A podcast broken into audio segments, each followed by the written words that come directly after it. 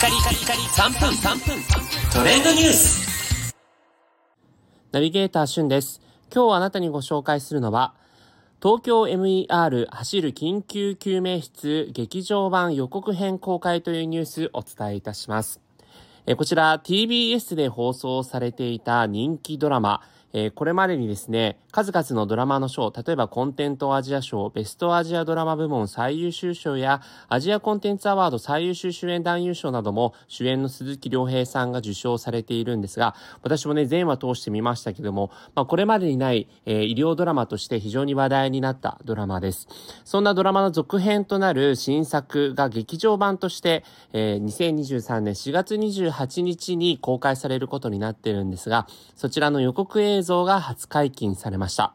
えまたですね、今回のこの映画版に伴いまして、完全取り下ろしによる新作スペシャルドラマの制作も決定しているということとなっています。えこの舞台となる東京 MER というのは、えー都知事直轄の、えー特別プロジェクトとして、えー救急救命室がですね、えー実際にこう特殊な車で、えーその場でこうオペができるという、まあ、医療従事者からすると、えー夢のようなそんな設備が、えー実際に東京都内で、えーもしあったらというようなことで、えー全話を通して死者ゼロを目指すというストーリーで、えー行われていたドラマなんですが、